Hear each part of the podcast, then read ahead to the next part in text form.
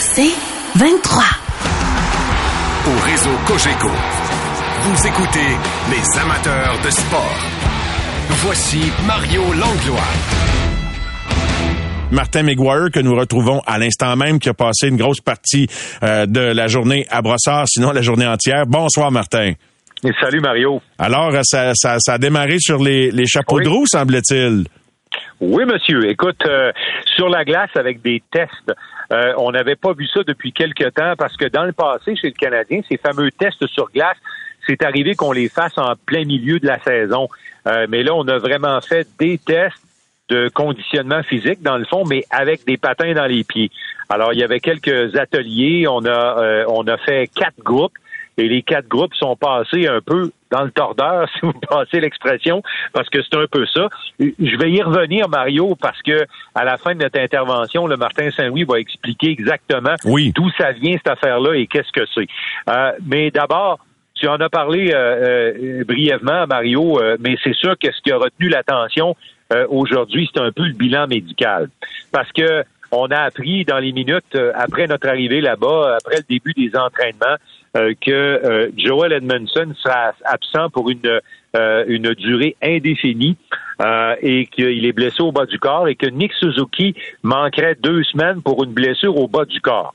Cependant, en début de soirée, euh, à l'antenne de la station TSN Radio, pour ne pas la nommer, Jeff Gorton, en entrevue, a confirmé que ce qui origine de la blessure au bas du corps d'Edmondson et de celle de Suzuki, c'est une collision entre les deux joueurs. Ben voyons. Ils auraient, ils auraient eu une collision lors d'un entraînement libre il y a quelques jours. Alors, ce serait pas trop grave dans le cas de Suzuki. Par contre, Gorton a confirmé que euh, c'est bel et bien le dos de Edmondson qui serait problématique. Alors, est-ce que cette collision-là a fait ressortir les vieux mots de dos de Edmondson? On sait que l'année passée, là, il a manqué presque toute la saison en raison de mots de dos. Alors, il y a quand même un peu d'inquiétude. Euh, Josh Anderson, haut du corps, lui, c'est une évaluation quotidienne, c'est pas trop grave. Même chose pour Jake Evans.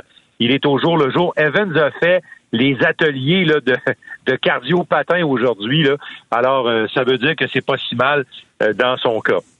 Hier, Mario, le camp d'entraînement du Canadien avait commencé par les examens médicaux et les tests physiques, mais en soirée, il y a eu le souper, le souper de la gang, le souper de la famille. Martin Saint-Louis s'est adressé aux joueurs, leur a livré un message. Il va nous dire exactement le contenu un peu de ce qu'il a livré comme message aux joueurs. Puis on va entendre également le nouveau défenseur du Canadien, Michael Matheson, euh, qui va nous parler, lui, de comment les joueurs ont accueilli le message d'ouverture de camp de Martin Saint-Louis. Écoutons-les tous les deux. Il y a deux choses importantes pour moi pour le camp, c'est le conditionnement physique, se remettre en game shape, puis aussi se mettre en mode compétition. Euh, ça fait que c'est ça qu'on va attaquer, tout en, en intégrant un peu nos concepts tranquillement, puis pour essayer d'intégrer les un les jeunes joueurs, mais les nouveaux joueurs aussi. Je pense que le message est, était clair pour moi quand j'étais ici l'année passée, que on regarde en avant. Quand que tu essaies de bâtir, pas, pas, bâtir pour, pour du succès euh, court terme, pour bâtir quelque chose qui va être constamment amener du succès, moi, je- un, ça prend du respect.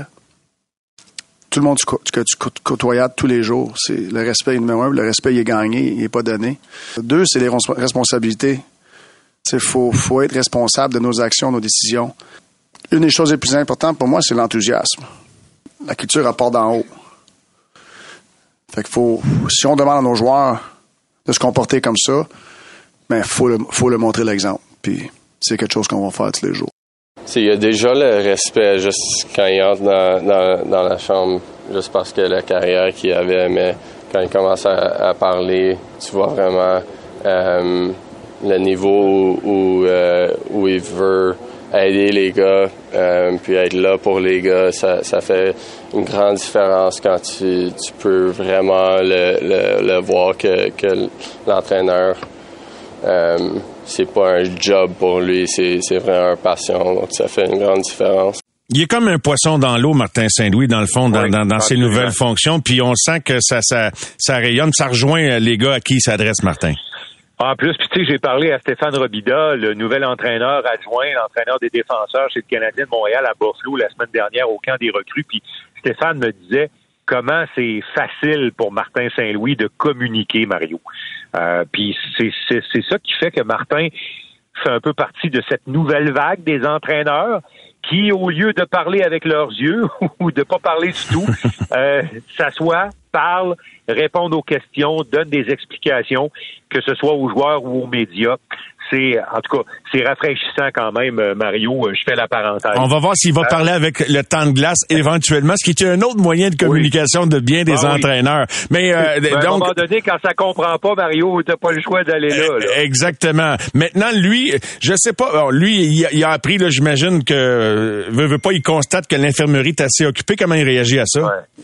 Ben écoute c'est sûr que Edmondson là on était inquiet un petit peu euh, maintenant qu'on sait que selon ce que Jeff Gorton a dit, c'est pas trop grave, mais il y a quand même absence indéterminée. Tu sais, à un moment donné, on avait dit que c'était pas trop grave, les maux de dos, mais il a passé toute l'année sur le carreau.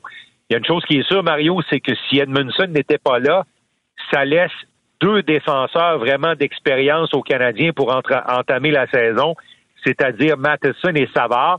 Le troisième étant Wideman, mais Wideman n'a pas joué régulièrement dans la Ligue nationale beaucoup depuis trois, quatre ans. Alors, tu sais, peu de profondeur, mais de la place pour des jeunes.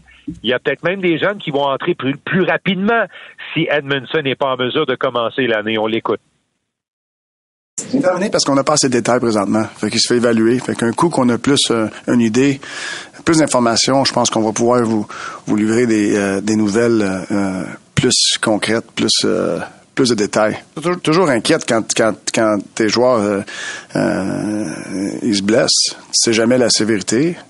Fait que c'est c'est comme entraîneur, c'est ça, c'est c'est décevant, mais on contrôle les choses qu'on peut contrôler.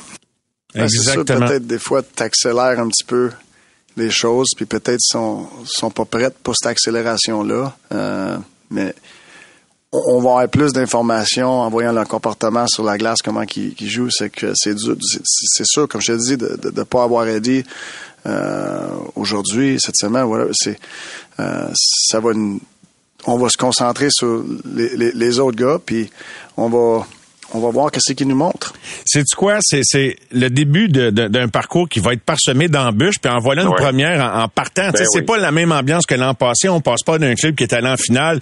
Là, tu arrives au camp, puis tu constates qu'il va te manquer à moitié des soldats. Les attentes sont, je dirais pas à zéro, mais sont pas super élevées. Mais il reste qu'on le sent là que, tu sais, lui là, je pense qu'il veut que ça parte drette, il veut que ça parte du bon ben pied. Puis quand tu manques une coupe de chef de bande, ben tu sais que ça va être plus compliqué si jamais ça se ça se prolonge son, son absence. La défense est devant le filet. Mario, c'est tellement, c'est tellement névralgique, c'est tellement stratégique pour une équipe. C'est de là que ça part. Alors déjà qu'on sait, avant même que ça commence, avant même qu'Edmondson se blesse, on savait que Matheson aurait plus de minutes qu'il en a jamais eu dans la Ligue nationale. On sait que Savard aurait beaucoup, beaucoup de minutes. Alors, on était déjà au courant de ça. Donc, évidemment. Euh, Mario, l'autre sujet aujourd'hui, c'est Brandon Gallagher. On sait que Brandon Gallagher, l'année passée, a peut-être connu de ses pires saisons en carrière. C'est un gars qui euh, a frôlé les 40 buts avec le Canadien, 30 buts. Euh, c'est un gars qui a été important offensivement dans tous les aspects du jeu. Euh, la dernière saison a été extrêmement frustrante pour lui parce que, écoute, il a fini, il n'était pas en santé, il n'a pas pu se justifier euh, ni redevenir le Gallagher qu'on connaissait. Le départ de Dano, on le sait que ça a été important, euh, la perte pour lui précisément. Là. Gallagher sait, même si aujourd'hui il a évité un peu la question, il sait qu'il a un défi de taille qui l'attend s'il veut redevenir le joueur qu'il était. One thing I want to do, I want to be reliable and I want to be consistent. I want to be a guy that every single game I'm uh, I'm contributing and doing something to help the team know coaches and teammates can count on. And you know, I I, uh, heard a quote from Joe Sakic the other day. You know, he was uh, Joe Sakic, as good as he was. He said he spent the first half of his uh, of his career. Uh, trying to prove he belonged, and then he spent the second half of his career trying to prove he belonged. You know, and you know, you're always there's always people that are going to doubt you, and always there's been people doubting me for the last uh, decade. And you know, there there might be more, but at the same time, uh, for me, it you know, it doesn't. You know, it's hard to speak, but it doesn't really motivate me, or it doesn't really add a chip on my shoulder, or any of that stuff. I've always played for people that support me along the way, and I have so many people that uh, that are in my corner as well, and uh, and push me along. That those are the people that you want to prove right, and you know, produce on the same level I always had, and, and be a good player, and uh, be accountable and reliable to my teammates is really all I want to do. Alors, euh, être un joueur euh, important pour l'équipe, euh, être être efficace pour mes coéquipiers. Il a dit euh, j'ai rien à prouver, peut-être à part les gens qui me supportent, qui sont dans mon coin depuis plusieurs années et tout ça, euh, parce qu'on lui demandait si ça le motivait, qu'on remette certaines choses en doute le concernant. Il dit non, je, je le fais pour les gens qui m'entourent et qui m'ont toujours épaulé. Euh, il veut redevenir un joueur important dans l'équipe du Canadien, on le sent. Euh, Mario, tu sais, est-ce que Kirby Dack euh, pourrait être un joueur de centre qui, qui lui redonnerait les ailes qu'il a eues. On sait que Philippe Dano transportait la rondelle en zone neutre, Mhm. amenait le disque Oui. dans les endroits où Gallagher est toujours utile, c'est-à-dire dans un rayon de 15-20 pieds autour Bon point. du. Oui. Est-ce que Dak pourrait être un de ces centres-là? On ne le sait pas. Avec Devorak, ça a plus ou moins bien marché. Avec Suzuki, c'était plus ou moins concluant. Evans n'était pas tout à fait là encore. Écoute, euh, il y a une chose qui est sûre, c'est que Gallagher a reconnu qu'il y a des joueurs de centre différents dans l'équipe. Il y a du talent au milieu. Là. Il y a des gars capables de l'aider. Et c'est de trouver le bon fit. Puis il nous a dit qu'il connaissait pas encore exactement le rôle qu'on était pour lui donner, mais il va s'acquitter du mieux qu'il peut avec ce qu'on va lui demander de faire.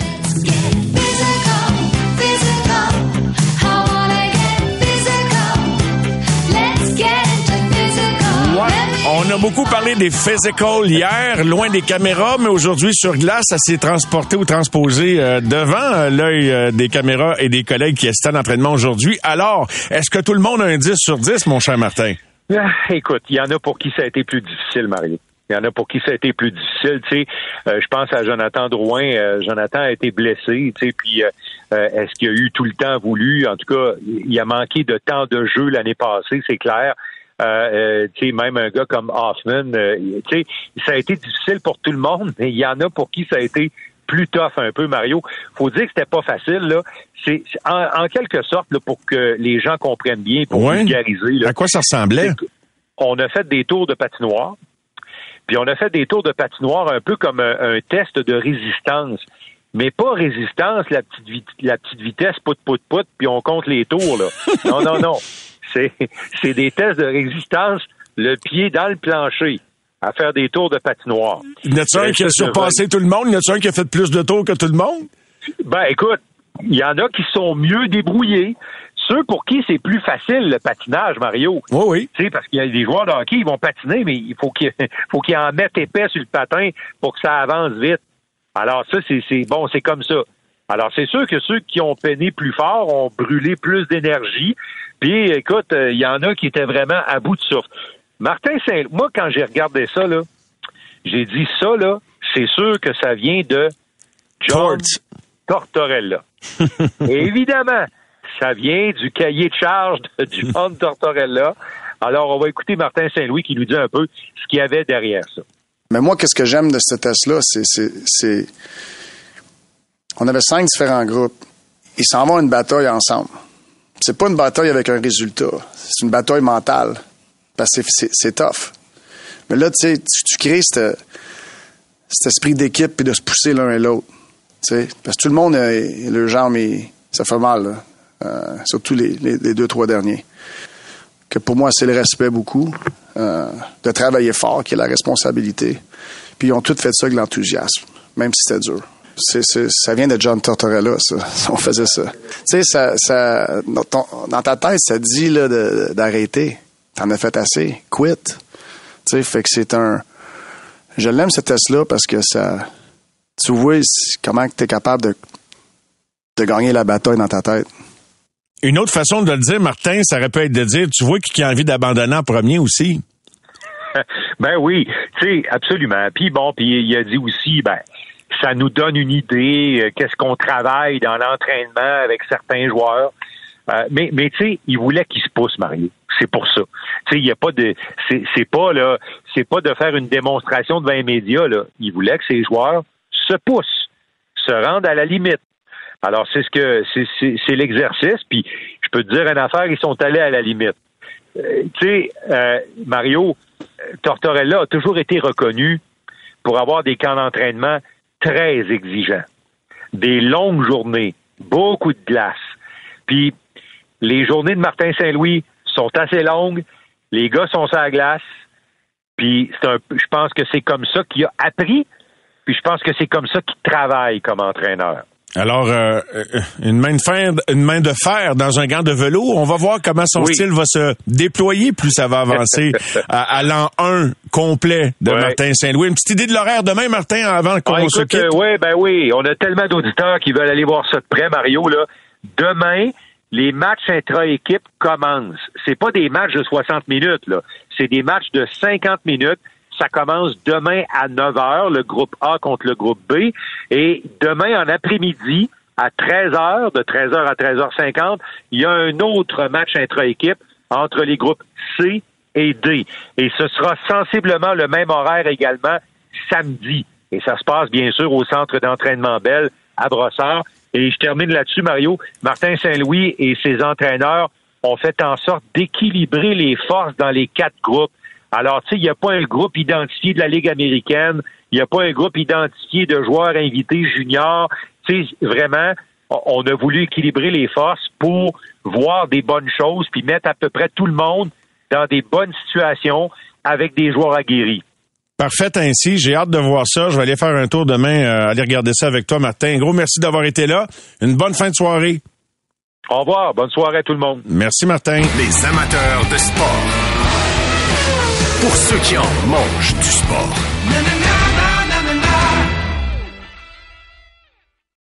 Au réseau Cogeco, vous écoutez les amateurs de sport. Oui, accueillons tout de suite Stéphane Waite. Salut, Stéphane. Salut Mario. Euh, Est-ce que c'est de la musique à tes oreilles que d'entendre que ça patinait fort au jour 1 du camp d'entraînement des Canadiens, là, un exercice inspiré des années de Tortorella euh, avec Martin Saint-Louis? Est-ce que tu pensais à ce genre d'accueil-là quand tu pensais à, à l'importance pour Martin de donner le ton à son camp puis d'être euh, quelque part intransigeant aussi, là?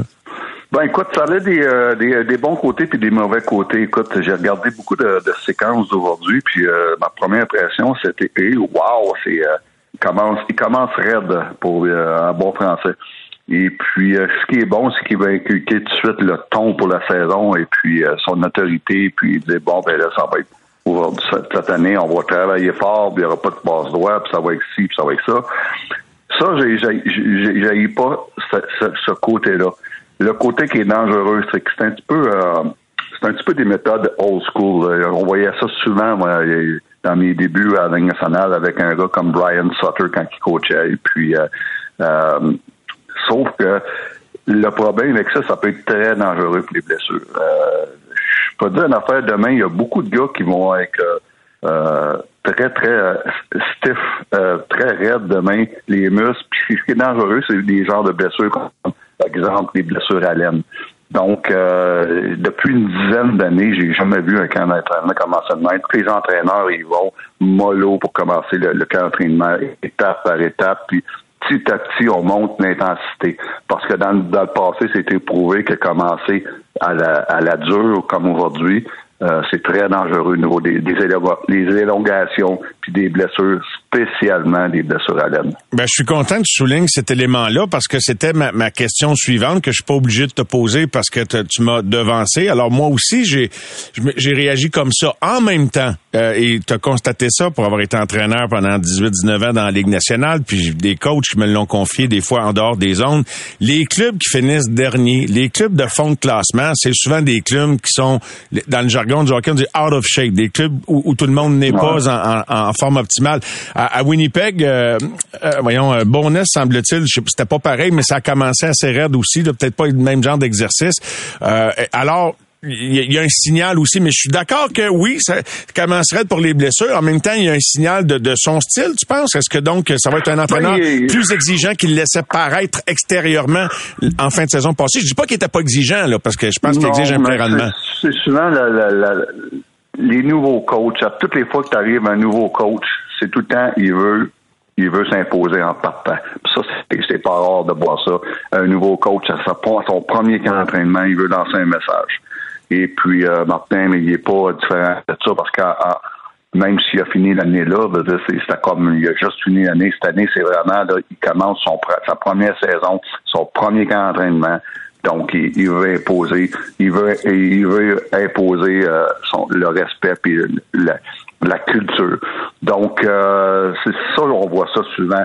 Mais l'affaire de dire que c'est drôle, hein, à toutes les fois que j'ai vu des changements d'entraîneur, toutes les fois, euh, je me rappelle quand euh, Claude Juillet a, a remplacé Michel Terrier, la première chose qu'il dit, ah, ce club-là est pas en shape. Puis à toutes les fois, on voit ça partout, à Chicago, quand il y en a un entraîneur qui a remplacé un autre, ah, ce club-là est shape. Et puis on entend ça, euh, puis là tu, tu parles de Rick Bonus qui dit la même chose. Euh, j'ai entendu ça à peu près mille fois. On dirait que c'est la première chose que le nouveau coach cons- constate, ce club-là est shape, même si souvent c'est pas vrai. De- ah, des fois, c'est pas vrai, mais j'allais te dire aussi du même souffle. D'après moi, les premiers entraînements des Flyers de Philadelphie avec l'original, Torch lui-même, d'après moi, ça ça commencera pas euh, au, au ralenti. Mais donc, tu, tu, tu- tu considères que des fois, on dit ça gratuitement qu'un club était pas en Oui. forme? Ah, souvent, souvent. Puis, euh, euh, le, puis le, le coach qui dit ça, mais lui, quand il se fait remplacer, le coach qui le remplace dit la même chose. C'est, tout le temps la même rengaine. J'ai tout le temps entendu la même chose. Donc, souvent, c'est à tort. Et puis... Euh, La vérité est où là-dedans, Steph? euh, ben, sûrement dans le milieu. Non, souvent dans le milieu. Puis euh, c'est souvent euh, c'est, quelque chose que je, je sais pas, mais tu sais, souvent un coach arrive en plein milieu de saison. Oui, les joueurs peuvent être fatigués dans ce temps-là. Il y a des, des, des slumps dans la saison. Et puis ça veut pas dire que le club est pas en shape. Et puis, euh, mais écoute, euh, ça pour venir au camp d'entraînement de Martin Saint-Louis, euh, hum, j'ai, hâte de voir les, récupér- les ré- les récupérations de ça. Et, et puis, euh, ça peut, ça peut que c'est bon d'un sens, puis c'est pas bon d'un autre. Puis ça dépend peut-être c'est qui qui tient le sifflet, euh, Stéphane? Là, c'est Martin Saint-Louis, un membre du Temple de la Renommée, une légende qui est encore en tout début de mandat à Montréal. Euh, Dominique Ducharme commande le même début de camp d'entraînement. Peut-être qu'il y en a qui se parlent d'un coin en disant hey, « es-tu malade, lui? » Ouais, peut-être qu'il y en a qui, disent ça au- au- aussi aujourd'hui dans les coins. Euh, peut-être qu'il y en a qui se disent ça. Euh, écoute, euh, oui, c'est un, temple, euh, un membre du temple de la renommée, mais il reste que c'est un coach recru. Et puis, euh, sûrement qu'il va peut-être euh, apprendre de ça, dire peut-être dans une couple dans une semaine ou dans deux semaines, il y a quelqu'un, un coach, un, vétéran, va dire Hey, euh, Martin, euh, slack sa poulie, là, on, on t'offrira pas le camp d'entraînement ou, ou les, la moitié des joueurs sont, sont blessés, sont déjà fatigués après deux jours. Euh, ça, c'est de l'expérience qui, qui prend en ce moment-là. Absolument. Un entraîneur recru, premier camp d'entraînement. Maintenant, euh, le sujet que tu nous avais préparé, Stéphane, ce soir, c'est que tu me disais plus tôt aujourd'hui que tu n'avais jamais vu ça. Euh, si club qui commence avec un nouveau gardien numéro un, pas un gardien recru, là, mais des, des gars qui ont changé de club, euh, écoute, euh, donc, euh, à quoi tu t'attends de ce côté-là? Qui, euh, qui a fait le meilleur changement à la position de gardien Ben, numéro un, selon toi? Je pense pas six, c'est huit. Ah, huit, pardon? Huit, c'est beaucoup. C'est c'est énorme. J'ai jamais vu ça. Huit clubs qui entrent dans la saison morte ont, un nouveau gardien de but numéro un. Et puis, euh, en partant, mais les bons coups, on parle d'Edmonton qui ont, qui ont attiré Jack Campbell. Écoute, euh, je pense qu'il aurait amené n'importe qui à Edmonton, ça aurait été mieux que, ce qu'il y avait. Et puis, donc, eux, eux, ils se sont améliorés. Même si Jack Campbell, éventuellement, il va falloir qu'il apprenne à gagner les grosses games, même s'il y a tout le temps des bonnes stat- statistiques. Sauf qu'Edmonton sont améliorés. Qui s'est amélioré aussi? Ottawa, avec Cam Talbot. C'est un gars qui a eu des bonnes... Ses deux dernières saisons ont été très bonnes avec le Minnesota. Ça, c'est une bonne acquisition. Ils vont faire un bon duo avec Anton Forsberg. Eux sont améliorés. Washington s'est amélioré, Martin, euh, euh, Mario, avec Darcy Camper, le champion de la Coupe Stanley, un gardien de but qui, euh, même s'il n'a pas eu sa meilleure saison l'année passée, est meilleur que ce qu'il a démontré. Washington s'est amélioré dans le filet. Et puis également, les Red Wings de Détroit sont améliorés avec Viré Osso. La seule chose avec Osso qui était à Saint-Louis l'année passée, qui a eu toute une saison avec les Blues, c'est sa première année dans le rôle de numéro un. On a hâte de voir comment il va réagir. Mais Détroit ont un nouveau gardien de but numéro un. Maintenant, sur l'autre côté de, Toronto, qui est une grosse question, euh, un, un gros interrogation. Toronto qui ont deux nouveaux gardiens de but. Le numéro un devrait être Ilya Samsonov, qui était avec Washington l'année passée, qui a beaucoup de potentiel. Seulement 25 ans, un choix de première ronde en 2015, beaucoup de potentiel, mais qu'il l'a pas, euh, il l'a pas mis. euh, il l'a pas réalisé tout Il son potentiel. n'a pas atteint son plein potentiel encore. C'est encore son plafond n'est pas atteint. Non, mais sauf ça, ça peut être une belle surprise à Toronto, mais ça reste un si. Matt Murray dans le rôle, le rôle de deuxième, avec une bonne équipe, je pense qu'il peut devenir un bon deuxième s'il évite les blessures. Donc, Toronto, un autre club avec des nouveaux numéro un. Maintenant, on finit avec les deux derniers clubs que eux, c'est ça va être très difficile. Là, on parle de Vegas, où ce que euh, Robin Leonard euh, va être blessé pour toute la saison. Ils ont acquis Adam Hill, qui jouait avec les- les Sharks l'année passée. Un gars 6 et 6, beaucoup de potentiel. Beaucoup de potentiel. Mais lui aussi a joué avec des mauvaises équipes dans les dernières années à Phoenix et San Jose. Ça peut qu'une surprise à Vegas, mais en ce moment, c'est un gros point d'interrogation. Et finalement, euh, mon équipe, euh, une de mes équipes préférées, bien entendu, les Blackhawks de Chicago, eux, euh, ce sont euh, le numéro un va être Peter Mrazek, un gardien de but qui est, qui est capable du meilleur comme du pire euh, à tous les soirs. Donc, euh, eux, ça va être très, très difficile avec le nouveau numéro un. Et ils ont signé un vieux, euh, 35 ans, Alex Starlock, qui n'a pas joué depuis deux ans dans, la Ligue nationale. Euh, ça va être euh, un duo qui va, avoir- qui va être très, très difficile. Mon frère, là. mon frère qui est entraîneur de gardien de but à Chicago, là, je sympathise avec lui, euh, je peux te dire ça. Eh boy, en tout cas, à moins qu'il y ait un impact incroyable sur ces deux nouveaux poulains, à moins qu'il fasse ce que tu fait avec Niemi quand il est venu finir sa carrière à, Montréal. Le, le meilleur gardien de la ligue sera-t-il encore un Russe? Parce qu'on dirait que c'est pas en quantité, c'est pas eux qui, c'est pas c'est pas la nationalité où on en a le plus, mais les meilleurs semblent. Écoute, Shesterkin, euh, Vasilevski, là tu me dis que Samsonov pourrait rebondir, il pourrait, il va avoir un bon club, donc il pourrait remonter dans l'élite. Ces gars-là sont bons. Oh, c'est bon. Sont, euh, écoute, c'est pas la quantité, hein, c'est la, la, la qualité au niveau des Russes. C'est certain qu'en ce moment, c'est les meilleurs gardiens de but au monde. Euh, on parle de Chesterkin et Vasilevski. En ce moment, c'est les deux meilleurs gardiens de but au monde. Et puis là-dedans, on peut rajouter le gardien de but des New York Islanders. qui a eu toute Sorokin. une saison l'année passée, Sorokin. Un autre russe qui a eu toute une saison l'année passée. Un des bons gardiens de but dans la ligue. Et un gars comme Samsonov peut rebondir. Bob Bobrovski en Floride, un autre russe qui a eu quand même une bonne saison l'année passée, mais beaucoup de talent, un ancien gagnant du Vizina, un autre russe. Sont pas beaucoup, mais sont bons, toute la gang. Le duo euh, que le, gar- le, le Canadien va présenter cette année, Jake Allen Montembeau ou euh, Jake Allen Primo, euh, ça va ressembler pas mal à ça. Où est-ce qu'ils vont se situer? Dans le deuxième tiers de la ligue, dans le dernier tiers de la ligue, ou euh, tu penses qu'ils peuvent faire mieux que ça? Ben, ça sera pas dans le premier tiers, ça, on s'entend tous là-dessus, là, parce que s'il n'y a pas de Jake Allen qui va être numéro un, mais qui n'a pas prouvé qu'il pouvait être un, un, bon numéro un. Il été un, un, numéro un dans la moyenne dans la ligue quand il l'a été avec les Blues. Et puis, tu as Samuel Montembeau qui n'a pas prouvé qu'il pouvait être encore un bon numéro 2. Oui, il peut faire la job de numéro 2, mais un bon numéro 2, c'est une autre histoire. Fait que les deux n'ont pas prouvé qu'ils peuvent être un bon numéro 1 et un bon numéro 2. Donc, c'est pour ça que moi, j'ai- j'aimais, là, j'aimais pas dans les pires, loin de là. Il y a beaucoup de pires. euh, il y a au moins 5-6 équipes dans mon livre à moi qui, qui sont pires que, le gardien, que les gardiens de but du Canadien dans le filet. Mais il reste que faut les mettre dans le dernier tiers parce que euh, à cause de, de l'u- euh, l'us historique. C'est à eux à, me faire mentir.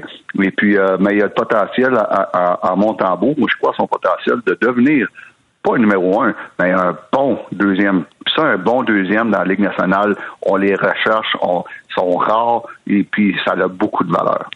En tout cas, au moins, il partira pas l'année blessé. Parlant de blessé, je, je détourne un petit peu le sujet pour te dire, parce que en début de, en début de semaine, tu disais, ils n'ont pas de défenseur numéro un ni numéro deux. Là, Edmondson, on veut pas dramatiser, blessé, ça semble le dos comme l'an passé. Fait que, ouf. C'est, c'est, c'est sûr que ça risque de, ça pourrait se compliquer rapidement, là, dans le fond, en défensive, Stéphane, en, en Oh terminant. my God. Déjà, déjà qu'ils sont dans le trouble. Hein. Déjà, euh, déjà, ils ont quatre vétérans. Et puis ces quatre vétérans qui, qui dans, dans des bonnes équipes, seraient euh, euh, difficilement dans le top dans le top 4 ou euh, surtout dans la deuxième paire. Les vétérans, c'est, c'est, c'est des bons vétérans qu'ils ont à Montréal, mais c'est des gars là, qui sont rendus peut-être avec une bonne équipe sur une troisième paire de défense. Donc, euh, à partir de là, tu perds un, un Edmondson, lui, il était inquiétant. Il est plus inquiétant que Suzuki. Suzuki, je suis pas inquiète, je, sais qu'il va revenir vite. Mais Edmondson, à cause de son historique, son historique de, de blessure, ça, c'est inquiétant. Premièrement, à cause de son historique, puis deuxièmement, parce que c'est un des rares défenseurs d'expérience avec le Canadien. Donc, lui, il peut être une très, très lourde de perte en, en partant de la saison. Ouais, littéralement. Alors, euh, en tout cas, c'est parti sur les chapeaux de roue. Je pense que les gars sont encore en train de reprendre leur souffle. on, va, on va te laisser reprendre le tien, Steph. On se reparle très bientôt. qui est sûr, c'est que les joueurs du Canadien ce soir, je pense pas qu'ils sautent le couvre-feu. en tout cas, non, je pense que ça serait bien surprenant que ça se passe dès ce soir parce qu'ils se disent qu'est-ce qui nous attend demain, Steph? C'est quoi le prochain exercice? Exactement. Exactement. Ah, des petits matchs intra-équipe. Demain, on surveille ça. Merci beaucoup, puis une bonne fin de soirée, mon ami. Allez, merci Mario. Bonne fin de semaine. Bye bye. Bye, toi aussi. Les amateurs de sport. Pour ceux qui en mangent du sport.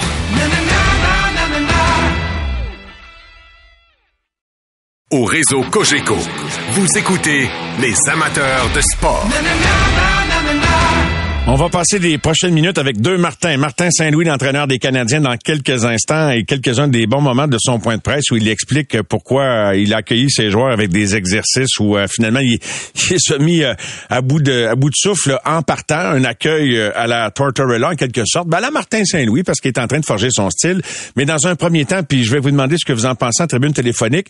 Mon prochain invité ben, vient tout juste là, de, de, de quitter le court dans un tournoi Challenger dans la région de Columbus où euh, il euh, épaule un jeune Canadien qui vient de gagner son, son match d'ailleurs, un long match en deux heures, Gabriel Diallo. Et euh, j'ai nommé un homme qui a foulé, qui, a, qui, a, joué sur tous les grands cours du monde, qui a joué dans les grands tournois, les, les tournois du Grand Chelem comme joueur, qui a contribué à l'ascension de Denis Shapovalov parmi la crème, parmi l'élite du tennis masculin.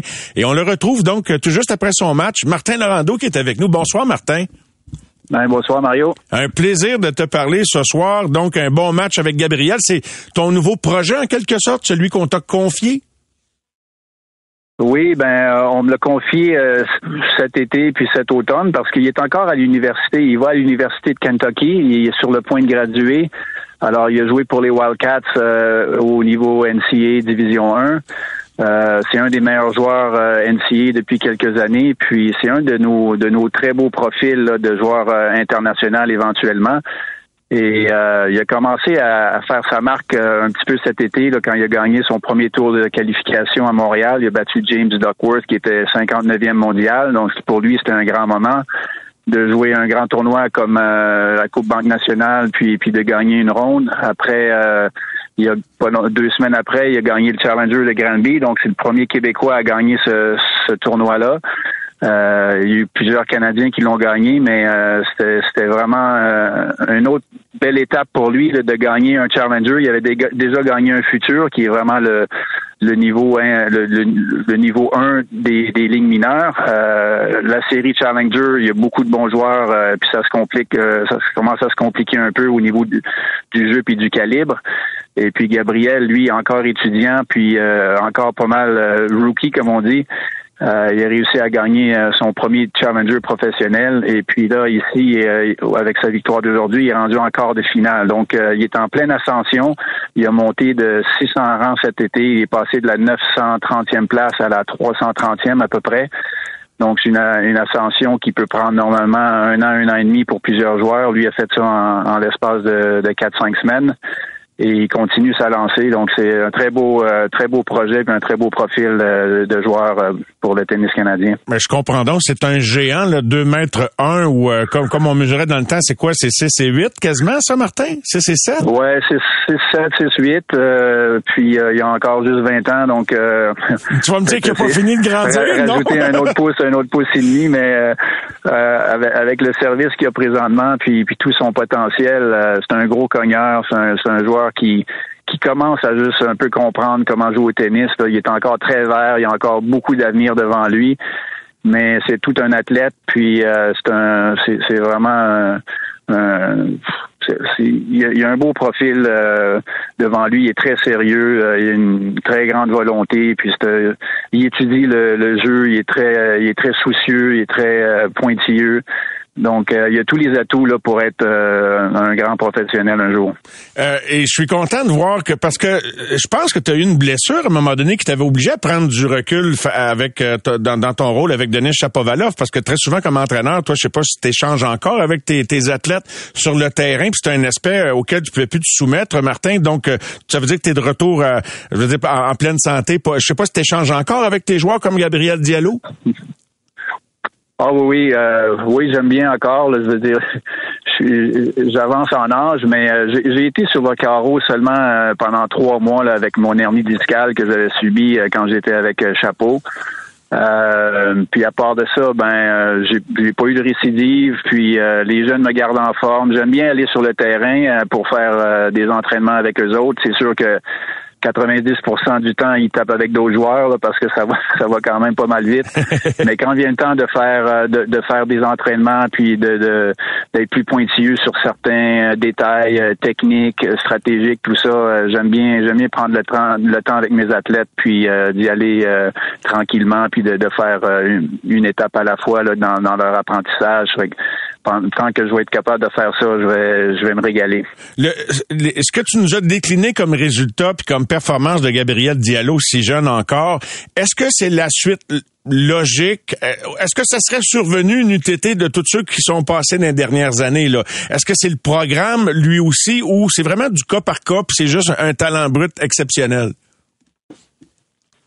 Non, ben je, je pense pas qu'il est exceptionnel. C'est un c'est un retardataire, disons là, qui c'est pas le profil typique là, de, de mettons de, de ce qu'on lit dans les journaux, là, les Alcaraz, puis euh, Sinner, puis euh, Chapovalov, euh, OG Aliassim, là, qui a à 16, 17, 18 ans là, sont, sont déjà comme très flamboyants. Lui, c'est c'est quelqu'un qui a commencé sur le tard, puis qui, qui, qui émerge tranquillement, qui est passé par euh, le système universitaire, qui, roule sa bosse euh, doucement.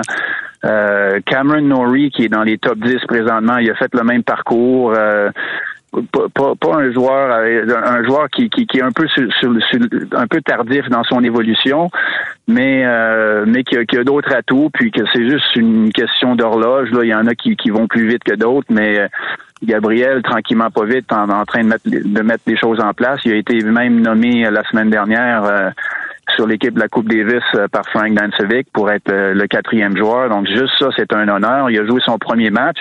Il a perdu euh, pas sur pas de façon surprenante, mais juste le fait de, de se mouiller les pieds là, puis d'être tiré par le haut là avec des victoires en, en challenger, d'être nommé sur l'équipe de la Coupe Davis, puis de, de continuer d'enfiler des victoires là, euh, euh, contre des joueurs. Euh, Demain d'ailleurs, il va jouer contre un joueur qui a déjà été 43e au monde, Jordan Thompson, qui est la première tête de série Donc, c'est toutes sortes de- d'expériences comme ça qu'il a besoin. Et, euh, et puis, euh, l'important, c'est d'être bien entouré, de, de- de faire les choses euh, une, une étape à la fois, de pas de pas rien, de pas couper les coins, puis de juste, s'assurer que les choses sont bien maîtrisées euh, d'étape en étape. Puis, euh, moi, j'ai j'ai bon espoir qu'il va qu'il va arriver dans les top 100 un jour avec euh, juste juste avec son service ce coup droit un peu un peu à la Milos Raonic là, il y a des armes euh, dévastatrices puis euh, quand il va mettre tout ça ensemble avec l'expérience, euh, ça va être euh, tout un joueur à regarder. Ben, je comprends. Ça annonce de très, très belles choses pour la suite. Je tenais Martin Laurando en conversation avec nous, entraîneur, un des meilleurs entraîneurs euh, de tennis au Canada, ancien joueur. Je voulais te parler de Roger Federer parce que c'est tout un monument qui prend sa retraite. Bon, euh, il y a eu beaucoup de choses qui ont été dites lors de l'annonce, mais il va jouer son dernier tournoi en fin de semaine en, double avec Raphaël Nadal, qui sont, devenus amis, euh, évidemment, à travers leur, adversité. Mais je crois pas me tromper. Tu as connu Roger Federer, peut-être un des Québécois et Canadiens, en tout cas, qui l'a côtoyé sur le tour. Euh, Qu'est-ce qu'il représente pour toi? Qu'est-ce qu'il a représenté pour le tennis pour toi, Martin Laurando, Roger Federer? Ben moi je me je me sens je suis vraiment privilégié d'avoir euh, pu être de mon vivant puis voir euh, Federer accomplir tout ce qu'il a accompli. Euh, je sais qu'il y a eu des grands champions dans le passé, des Lever et compagnie. J'étais un peu trop jeune pour pour ça, mais d'avoir vu un, un athlète euh, aussi complet puis euh, aussi, beau à voir jouer, c'est c'est de toute beauté. Donc euh, je suis comme il y en a qui sont peut-être tristes de le voir partir. Moi, je, moi, je me sens vraiment, euh, euh, vraiment chanceux de, de, de l'avoir vu euh, dans les vestiaires, à l'entraînement, les matchs. J'ai vu des, des milliers de matchs. Puis, euh, je, je, me, je me tannais jamais. J'allais le voir à l'entraînement. Puis, euh, il y a tellement de choses à dire sur lui que c'est dur à savoir euh, Par où commencer. commencer. mais, euh, mais les grosses lignes que je retiens, c'est que lui, il a, il a comme, il a comme transformé le jeu un peu euh, de par de par sa position dans le terrain. Comment est-ce qu'il qu'il était près de la ligne de fond, qu'il jouait dans le rebond, qu'il jouait à une vitesse, à un tempo puis une cadence euh, beaucoup beaucoup supérieure aux autres. Tout allait trop vite pour les autres. Il était toujours sur la balle, toujours bien placé. Puis euh, il a poussé les autres, euh, incluant Nadal, à, à continuer à, à à faire évoluer leur jeu. Euh, je, je pense qu'il a rendu Nadal beaucoup meilleur que s'il n'avait pas été là. Euh, si Nadal aurait continué à gagner du fond de terrain, puis à cause de Federer, euh, il a dû améliorer son service, il a, il a dû jouer plus dans le terrain, il a dû euh, monter au filet plus. Il a poussé tout le monde la barre beaucoup plus haute. euh, avec son, sa vitesse d'exécution sur le terrain. Puis maintenant, ben on voit un joueur comme Alcaraz à, à, 18-19 ans qui, qui joue mal comme Federer jouait. Euh, puis ça, c'est c'est pas euh, c'est pas un élément de chance. Là, je pense que c'est c'est la suite des choses. Puis c'est juste que le tennis euh, a été propulsé vers le haut, à, à juste jouer plus vite. Puis euh, Federer en, en est euh, le responsable de tout ça. Est-ce que tu as une anecdote, un souvenir que tu as vécu euh, à, à côtoyer euh, ce grand du tennis, Roger Federer, Martin? Ben oui, j'en ai quelques-unes. Celle, que je me souviens bien, c'est que c'est moi j'ai joué les- dans les années 80, puis un, un de mes bons amis du circuit, c'était Peter Lundgren, euh, un de ses premiers entraîneurs qui l'a aidé à monter à numéro un mondial.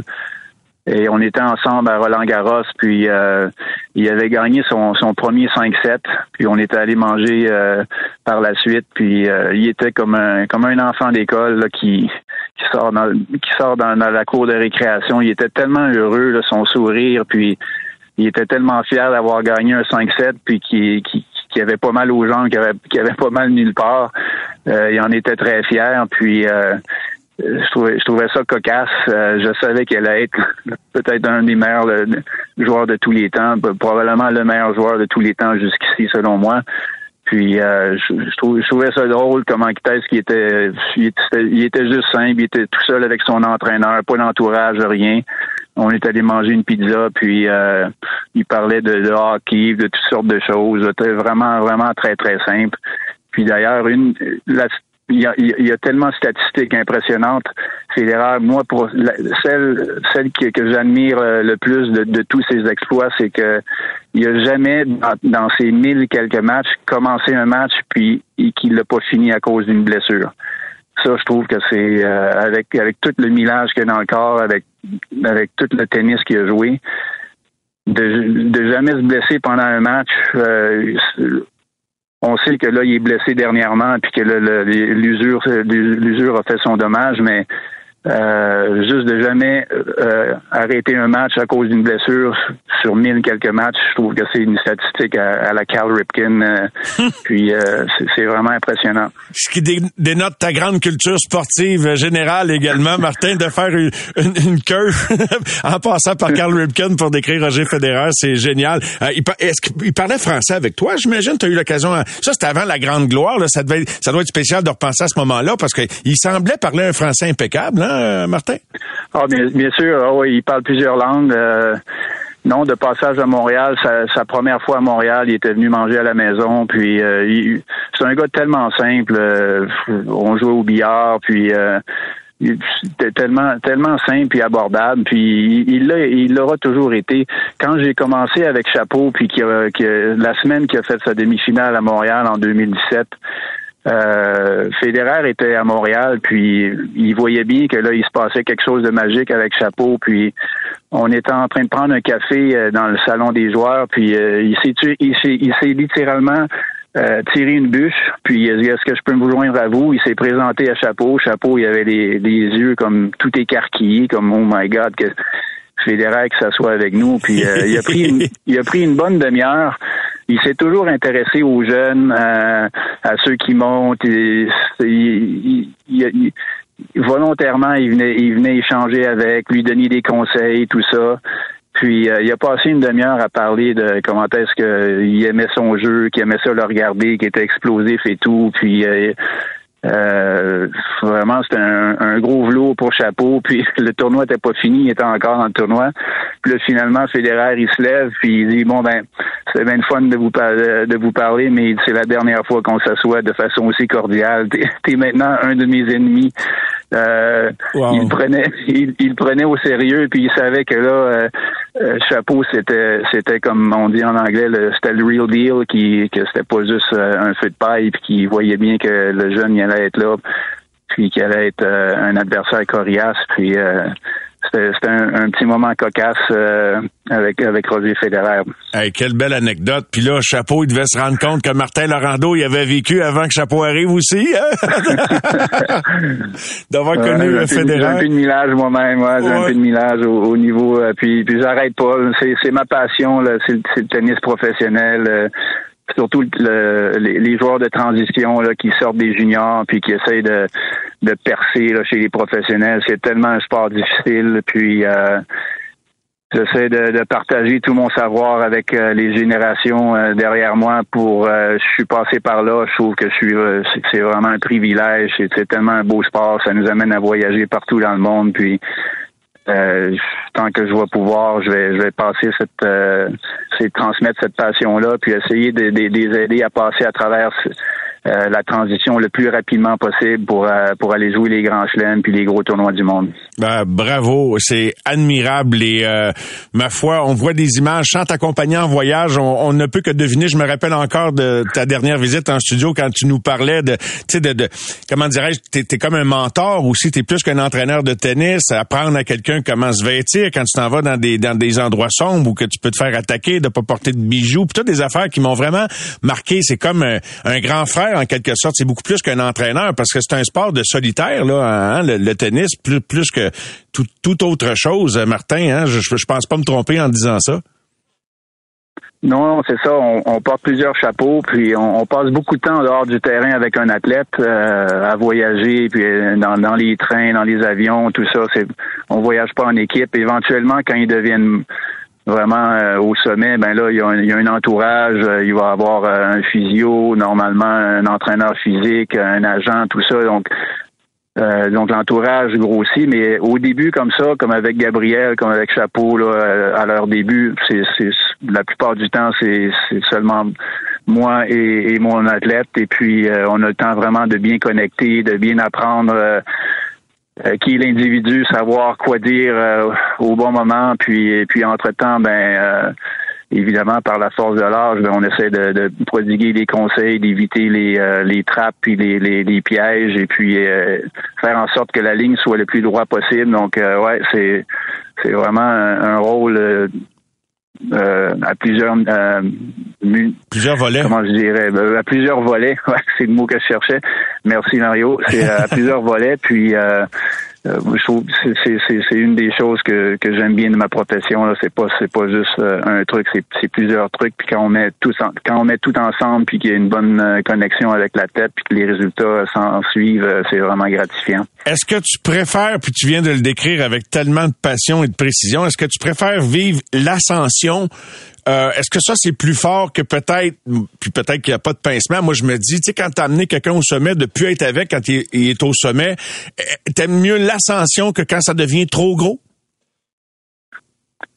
Ben, je trouve que c'est plus simple, euh, mais euh, la carrière d'un joueur va évoluer. Avant, c'était peut-être sur 10 ans. Là, maintenant, c'est rendu sur des 15, 20, 25 ans. Donc, euh, on faut coacher avec l'humilité qu'on qu'on est euh, un des coachs qui qui euh, qui va faire son, son rôle euh, pendant une certaine période, puis après ça, c'en est un autre, puis il y en avait avant moi quand il était plus jeune, puis il va en avoir plus plus tard. Donc, c'est c'est c'est de saisir la, la fenêtre.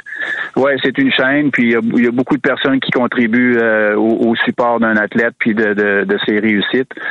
Euh, éventuellement une copine puis une femme donc euh, c'est juste de comprendre le rôle de chacun puis de d'avoir euh, de juste profiter de, de, de la fenêtre qu'on, que j'ai avec un athlète. Euh, j'ai, j'ai, peut-être six mois, un an, deux ans, je sais pas, mais au bout de deux, au bout de deux, trois ans, on a, j'ai pas mal fait le tour de, de ce que j'ai à apprendre à quelqu'un. Puis euh, si ça continue, ben c'est, c'est bien. Comme je l'ai fait avec Daniel Nestor, qui était euh, le plus grand joueur de double de l'histoire du tennis. Euh, lui, il a, joué en simple, après ça, il a joué en double, mais j'étais avec lui quand il a gagné six de ses huit grands chelems. Puis euh, d'ailleurs, dans les derniers week-ends euh, des grands chelems, souvent c'était Federer, Nadal ou Djokovic dans le vestiaire avec avec les deux les deux équipes de double qui jouaient la finale. À ce, tournoi-là, que ce soit Wimbledon, Roland Garros ou autre. Puis euh, ça, c'est des moments, euh, c'est des moments. C'est un autre style de coaching là. quand les joueurs sont déjà établis. Tout ça, c'est vraiment tellement dans les petits détails que ça joue. Puis euh, c'est un autre style de coaching. Mais quand ils sont euh, en pleine ascension ou ils sont au début de carrière, il y a tellement de sujets à voir. C'est tellement un sport où est-ce qu'il faut exceller dans plein de domaines que c'est c'est beaucoup plus challengeant, je dirais, euh, d'être de, de monter un joueur que de le garder euh, que de le garder au top. La fin euh, d'une époque avec le dernier tournoi en carrière de Roger Federer en fin de semaine, c'est une image vaut mille mots, là, mais de le voir avec ses camarades là, sur son compte Instagram ce soir avec Djokovic, avec, euh, tu sais, c'est des gars qui sont des adversaires. C'est comme des boxeurs. Tantôt quand tu disais qu'il avait été gentil avec Chapeau, je me demandais, je t'ai pas posé la question, mais là je pense tout haut, je me dis, ces gars-là, là, les génies de leur sport, les tops des tops, des fois là, ils se disent-tu qu'ils vont gagner une coupe de match de plus parce qu'ils ont attendri l'adversaire, parce qu'ils savent que c'est un, un jeune poulain qui monte, puis juste le fait qu'il l'ait trouvé sympathique, ça va faire qu'il va perdre deux, trois fois de plus contre eux autres. Je sais pas s'ils pensent à tout ça, mais peut-être que je vais, je vais trop loin dans ma tête, Martin, là, à, penser au jeu mental. Ben, écoute, celui qui était le, le sans merci avec les jeunes, c'était Jimmy Connors. Lui, quand il jouait un jeune, ou, euh, c'est quelqu'un sa première année sur le circuit, euh, il se prenait un, un plaisir fou à, à- à en mettre davantage, puis, puis à, à lui montrer la leçon que qu'il va falloir qu'il mange des croûtes avant, avant de, de, de se dire euh, qu'il qu'il est dans les mêmes ligues. Puis euh, à quelque part, mais non, les, les, les grands les grands comme Federer, euh, ils, ils respectent tous les adversaires. Puis mais, mais Federer, j'ai toujours trouvé qu'il y avait un point faible à- avec avec les jeunes, puis euh, un peu un peu des épaulés euh, dans les entraînements. Même Félix, quand Félix euh, s'entraînait avec Federer, au début, il s'assoit dans les quand il prenait de l'eau, puis il prenait des petites pauses d'entraînement, puis il partage. Euh, Une fois avec Chapeau, j'étais avec lui euh, au tournoi de juste avant Wimbledon, puis il avait pratiqué avec Federer sur gazon, puis euh, il avait pris un bon 15 minutes là lors d'une longue pause de- d'entraînement parce qu'il jouait le lendemain, il s'entraînait pas très très fort. C'était juste une petite frappe, puis il a pris un bon 15 minutes à partager avec Chapeau. Comment jouer sur gazon, puis euh, le calendrier, puis de faire attention à ci, tout ça. Il y avait, il y a pas besoin de faire ça, mais il, prenait le temps de le faire euh, plusieurs fois avec Chapeau, puis je sais aussi euh, avec Guillaume Max qu'il l'a, fait aussi avec Félix. Donc euh, c'est, pas du bluff, c'est vraiment quelqu'un qui euh, qui qui, qui connaît sa place puis son rôle comme comme leader de son sport, puis qui, qu'il euh, qu'il, qu'il faisait avec amour puis passion. Wow, quel témoignage. En bon québécois, on pourrait dire qu'en plus d'être un grand, un, ça semble être un maudit bon gars, pour ne pas dire un maudit bon Jack. Euh, et je voulais te poser une question pour compléter l'entretien. On parle d'un changement d'époque, bien que Nadal reste là, Djokovic et compagnie, mais Alcaraz, c'était difficile de pas être conquis par sa performance au US Open. On voit Félix et, Denis Chapovalov, Chapeau, qui sont, qui sont encore là dans, dans la crème de la crème. Si je te demandais, Martin Laurando, là, si tu avais à parier un petit deux là, sur qui sera le, le nouveau le nouveau joueur dominant du tennis mondial dans, je sais pas, mettons cinq ans d'ici. Qui tu me dirais comme nom? Ben par, projection, j'irais avec euh, Alcaraz. Euh, Il y, a, il y a des bons joueurs qui montent, euh, que ce soit Sinner ou ou, d'autres euh, d'autres jeunes là, qui ont qui ont pas froid aux yeux, mais mais de, ce que le jeune, le, le niveau de maturité, puis le, le physique, puis euh, la complexité de son jeu déjà, là, qui joue à plusieurs dimensions. Il a pas peur d'aller vers l'avant, il défend, il attaque, il contre-attaque, couvre le terrain il fait des choses que que- qu'un vétéran fait sur un terrain, puis lui, euh, il est dans sa première année ou deux. Donc, euh, si on extrapole, c'est quelqu'un qui va être très fort. Je sais pas si le corps va suivre euh, euh, parce qu'il joue de façon tellement explosive que euh, j'espère j'espère qu'il va tenir la route. Euh, S'il la tient, ben euh, oui, ça, ça va être lui le, le, le prochain roi du, du circuit ATP. Crois-tu que Chapeau et, et Félix seront pas loin derrière? Oui, oui, évidemment. euh, Félix est en train de, de, de vraiment euh, bien compléter son jeu. Là, je sais qu'il travaille à plusieurs aspects de son jeu, un peu comme les joueurs, comme tous les joueurs établis. euh, Félix, fait quand même quelques fois là, qu'il qu'il- qu'il est dans les top 10 euh, ou qui tourne alentour du 10. Il sait quoi faire pour aller plus loin. Euh, puis ça, ça prend du temps, même s'il reste juste quelques joueurs devant devant lui. euh, il reste qu'il y a beaucoup de boulot à faire. Puis euh, il est bien entouré euh, pour pour accomplir ses euh, ses projets. Mais euh, c'est des joueurs qui ont qui ont qui ont tellement d'armes qui sont tellement capables de faire des dommages avec la balle sur un grand chelem ou sur un tournoi, on sait qu'ils vont avoir des grands résultats, mais quand on regarde euh, les Djokovic, les Murray, Nadal, Federer, tout ça, c'est- c'est euh, de la façon qu'ils sont capables de faire ça semaine après semaine après semaine, grand chelem après grand chelem. Puis c'est là qu'ils se démarquent, euh, les gars. Donc, euh, je souhaite le meilleur Chapeau, à Félix, euh, et puis euh, les autres là, qui suivent pour, pour voir là, celui qui sera pas juste être capable de, de bien faire sur un ou deux, deux gros tournois, mais sur, euh, sur une décennie, là, ça, ça c'est euh, une autre dimension. Ben, bonne fin de soirée à Columbus. Euh, bon succès à ton nouveau protégé pour la suite du tournoi, Gabriel Diallo. Très généreux, Martin, cette entrevue. Wow, je pense que j'ai beaucoup de textos de, de gens qui apprécient de, de nous faire dans, dans l'intimité d'un vestiaire de tennis, des moments que tu as vécu, c'est du bonbon. Alors, un gros merci. À une prochaine. Merci beaucoup, Martin. N'importe quand, Mario. Merci. Bye bye. Merci. Bye bye. Martin Laurando. Avez-vous aimé ça? Moi, en tout cas, j'ai vraiment aimé ça. Alors, Ray Sainte-Thérèse dit, ouais, du vrai bonbon. Quelle belle entrevue enrichissante euh, et je suis content que vous euh, l'appréciez. Ça nous amène ailleurs. Et quel intervenant de qualité. Martin Laurando, c'est un gars pour qui j'ai toujours eu et que je maintiens un grand niveau de respect. Les amateurs de sport.